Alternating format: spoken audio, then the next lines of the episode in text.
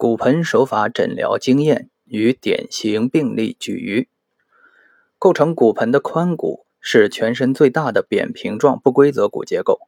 髋骨在体表前后、左右、上下有着多处骨性标志，易于触摸，易于着力，因而易于调整。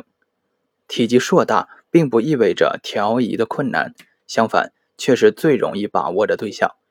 能够顺利调移的前提。是应依据东方柔性正骨疗法技术要点进行操作。欲速则不达，这是柔性正骨手法操作的共性，是由其技术特征所决定的。正骨整复强调精细化，这是东方柔性正骨疗法对全身所有骨移位整复过程及结果的共同要求。于骨盆而言，更有着重要的意义。错旋内外，三轴分判。是骨盆精细化诊断与治疗的明灯指南。东方柔性正骨疗法口诀云：“下利由来盆翘处，力上游去情助舞。”骨盆是全身运动结构的枢纽，骨盆与其上下骨结构之间存在着直接的刚性的力学关系。上下、前后、左右的肌肉等软组织更直接影响着骨盆的力学状态。故诊疗骨盆悬移综合征，不能不顾及骨盆上下筋骨结构的力学状态。骨盆向上一根柱，直通枕环枢，通到头颅骨。盆动，柱上焉有不动？骨盆下面两根桩，深扎足底，桩摇，盆岂能安？前后拉扯，左右牵挂，盆安能稳？对骨盆本身及其上下与周围软硬结构了然于胸，便能洞悉毫发，握变化之机，顺逆直取。反过来说，对腰椎乃至全脊柱的诊疗，不能不理会骨盆状态。临床实践证明，腰椎间盘突出症、腰椎管狭窄症、腰椎横突综合征、腰椎小关节紊乱综合征等腰椎力学结构紊乱性疾病的治疗。必须要以解决骨盆悬移为基本前提。就骨盆本身而言，在骶椎与髋骨之间的相对位置关系上，应注意了解骶结节韧带和骶棘韧带的作用和影响。临床上常常由于骶结节韧带和骶棘韧带的挛缩，使得骶椎和坐骨之间的距离明显缩短，进而影响骶椎的位置状态，以及髂骨。和骶椎之间骶髂关节的对合关系，在骨盆移位形态中，最容易被忽视的是骨盆整体上移。而骨盆整体上移在临床上的重要性，除了对腰椎与颈胸椎整复的意义之外，想一想盆底修复，便知端地。骨盆上移，双侧坐骨结节、耻骨联合、骶尾椎等盆底软组织附着部位的位置全部改变。盆底结构焉能不出状况？而离开了骨盆向下归位的骨干支撑作用，盆底软组织的功能修复还能进行彻底吗？由于骨盆的部分结构位于人体敏感的隐私部位附近，所以在操作时应注意避免触碰敏感区域，手法只取目标结构，如妇产科常见的耻骨联合分离症。手法推合部位可以选择在双侧髂前上棘后缘的骨板处，也可根据需要与耻骨联合两端的耻骨上缘相对发力。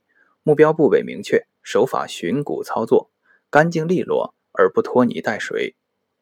病案一：符女士，五十一岁，右侧坐骨结节处疼痛三天，患者坐下即疼痛，站立及行走时疼痛消失。检查右侧髋骨前上移位。右侧坐骨结节处滑囊肿胀，压痛阳性，骨盆挤压试验阴性。印象：右坐骨结节滑囊炎。手法治疗：指推法调右侧髋骨向后下方向复位。结果：复位结束，患者坐下时疼痛立即显著减轻，三天后复诊，右侧坐骨结节处疼痛完全消失。分析：髋骨移位后。坐位时，坐骨结节受力部位改变，非正常受力部位在受到压力后，局部滑囊充血肿胀，出现损伤性无菌性炎症表现，故在坐下受到压力时出现疼痛症状。纠正髋骨移位，受力点回归于坐骨结节的正常受力结构部位，而肿胀的非正常受力点不在受力刺激的范围，故疼痛消失。坐骨结节恢复正常受力状态后，人体自愈机制很快完成损伤部位的修复工作。病案二：陈小妹妹，九岁，左侧下腰部疼痛伴腰部活动轻度受限两天。两天前在游乐场玩耍嬉戏后，回家即开始出现症状，向前弯腰时腰痛明显。检查下腰部皮色无红肿，左侧髋骨后下错位。腰骶椎序列紊乱，骨盆整体向左侧倾，并顺时针旋转，左侧股骨外旋，左侧骶髂关节压痛阳性，骨盆挤压试验阳性，四字试验阳性，直腿抬高试验阴性。印象：骨盆悬移综合征，左骶髂关节错缝。手法治疗：指推法推左侧髂骨复位，端盆法纠正骨盆整体悬移。指推法纠正左股骨旋转移位，调整腰骶椎序列及腰曲，结果症状立即显著改善，活动几无不适。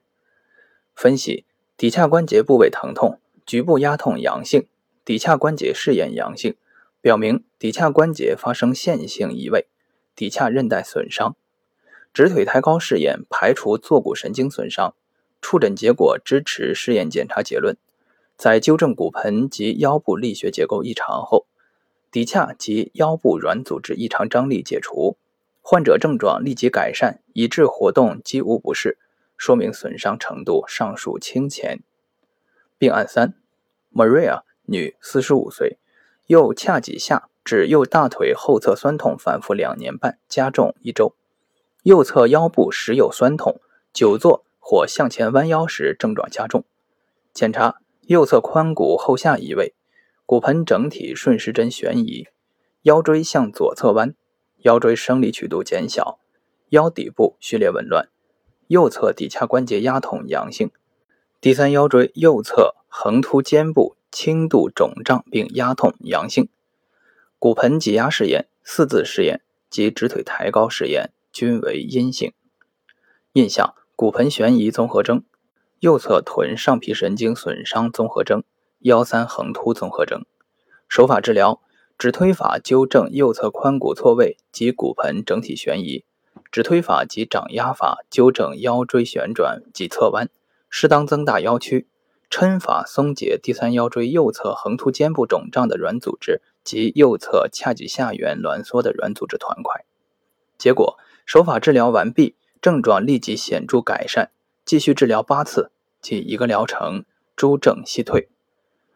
分析筋骨力学结构异常所导致的结构不相应，在体征上可直接表现为骨结构位置异常及相关软组织张力过大。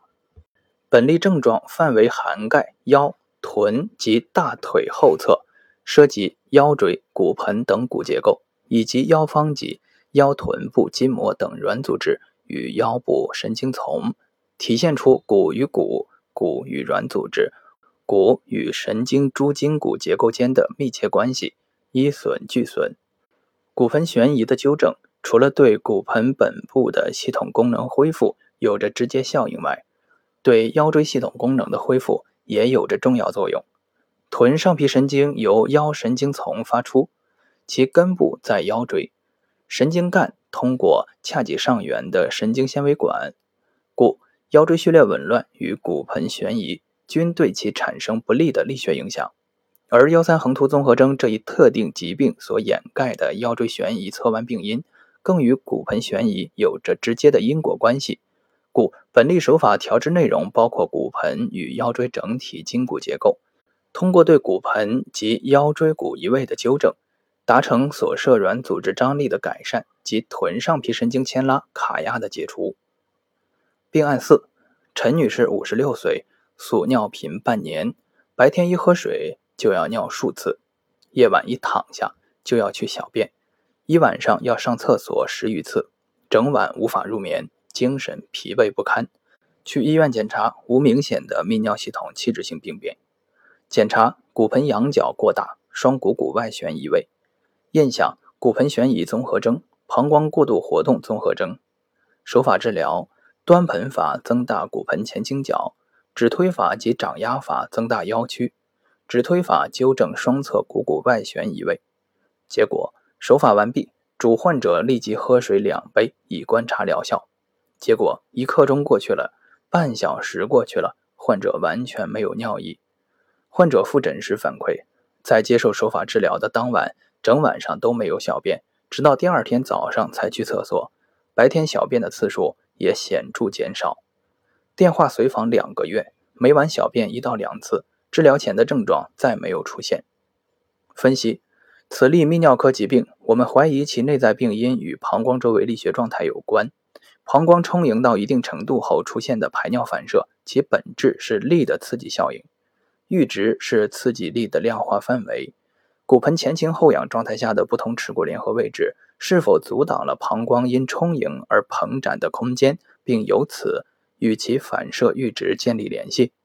此例虽属探索性治疗，但疗效的表现在一定程度上似乎证明了此推测的合理性。病案五：帆船运动员阮小姐，双侧股骨沟痛及双踝关节痛两个多月。抬腿屈髋则腹股沟痛甚，检查局部无红肿热痛，触诊腰椎生理曲度过大，骨盆前倾角过大，双足扁平。X 线片显示髋关节及踝关节无明显骨质病变。印象：股骨头髋臼撞击综合征，踝周软组织慢性损伤。手法治疗：直推法纠正骨盆悬移及过大的腰曲，稍调高足弓。结果治疗完毕，抬腿屈髋再试，双侧腹股沟处已无不适，行走时双踝疼痛也消失无踪。分析此例腹股沟疼痛的原因，怀疑与屈髋时股骨头与髋臼边缘的撞击夹挤有关，故改变骨盆的前倾角度，使屈髋时股骨头与髋臼边缘之间存有一定距离，则夹挤便不会发生。手法治疗结果似乎证明了这一推断的合理性。至于怀周软组织的不适，与扁平足所致踝部骨结构相对位置异常有关，故调高足弓则踝周筋骨协调，踝周软组织不必承受过大张力，结构相应，症状随即消失。